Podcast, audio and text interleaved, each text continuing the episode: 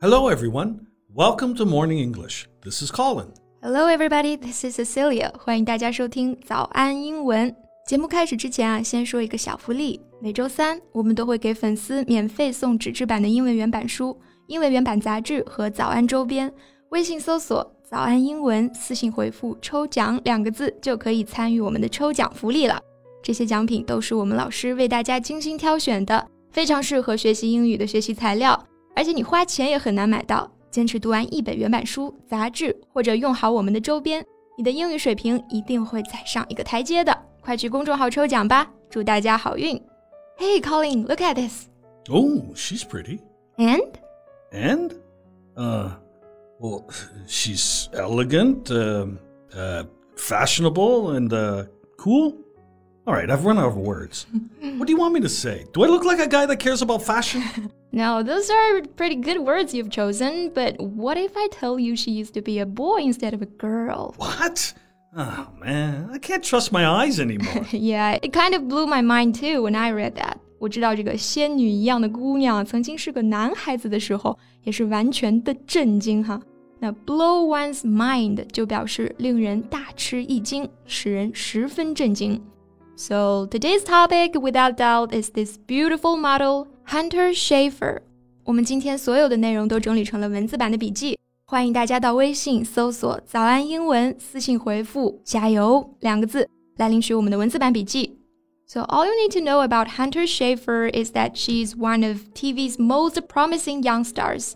The trans actress and model is currently wowing viewers with her debut role in HBO's Euphoria. However, she has been making waves both on and off screen for years. Well, she did wow me.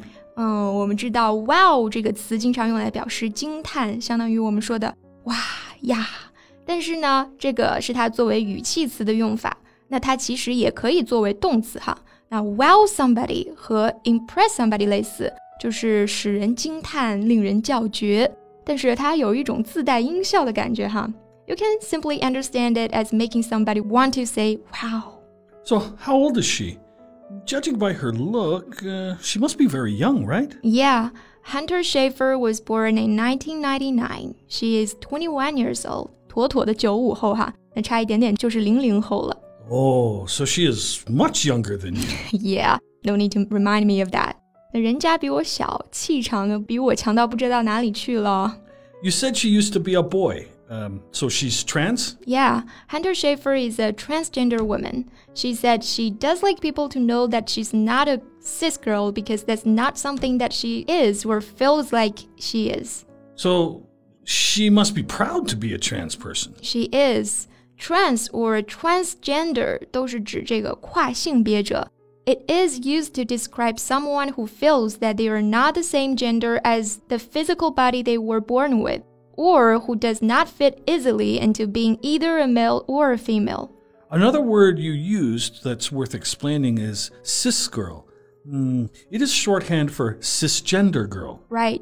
我们刚刚讲了这个跨性别者是 transgender，那和它相对的有一个概念呢，叫做顺性别者，就用这个 cisgender 这个词来表示。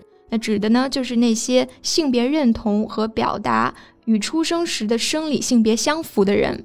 Right. So a cisgender woman defines a non transgender woman. Her assigned sex is female, and she still identifies with the gender culturally associated with her sex, woman. 嗯，那这里又引入了一个概念啊，叫做 assigned sex. So what is assigned sex? Um, an individual's assigned sex is what appears on her or his birth certificate.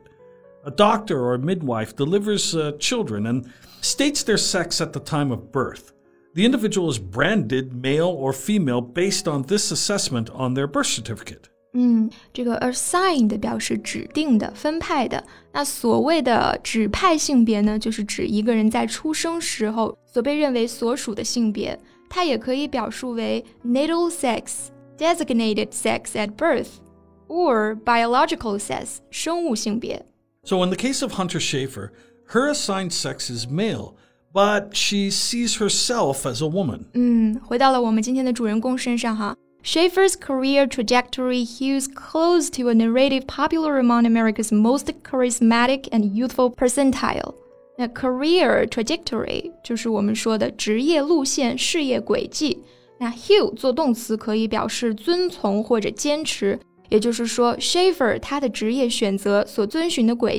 那恰恰就是美国最年轻、最有魅力的这一部分人所喜欢的这个路线。I know what you mean. A beautiful teen becomes a successful model, becomes a celebrated actor. Right, and after a model turns actor, their career threads tend to separate, and from there, they cease to stay predictable. That means whether this Schafer will win an Oscar, start a lifestyle brand, or both is unclear at this time.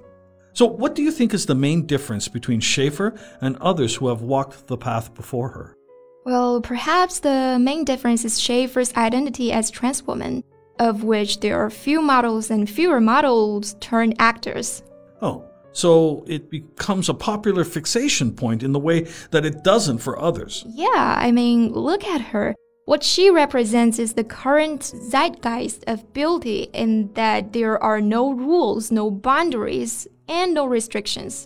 它的这种美哈，其实映射着一种时代精神，没有规则、边界和限制。那么，时代精神、时代潮流，我们就叫做 zeitgeist。The zeitgeist of a particular place during a particular period in history is the attitudes and ideas that are generally common there at the time, especially the attitudes and ideas shown in literature, philosophy, and politics. 嗯，那么呢，作为 LGBTQ 群体的一员。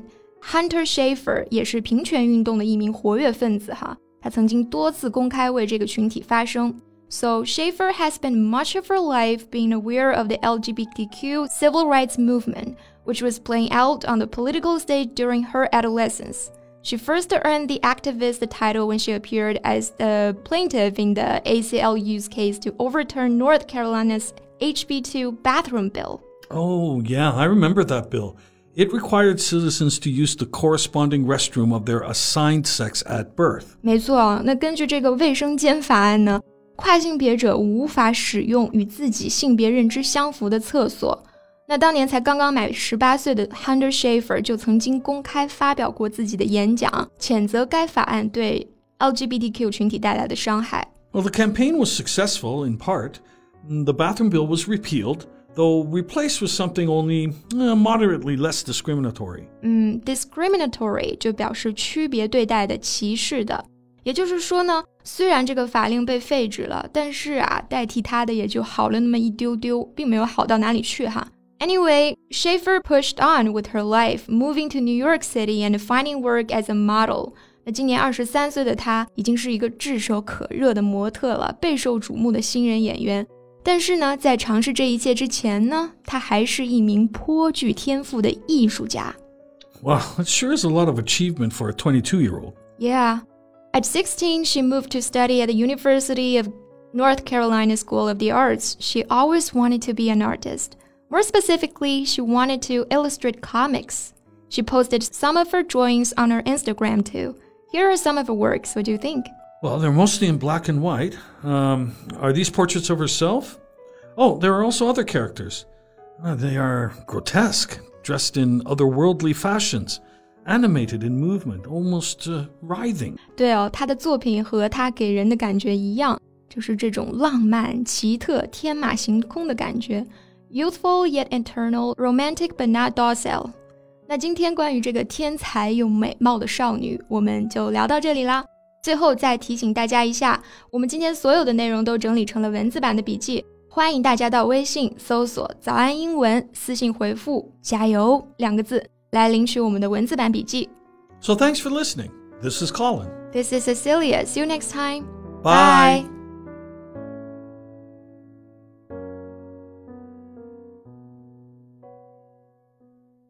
This podcast is from Morning English. 学口语就来 早安英文。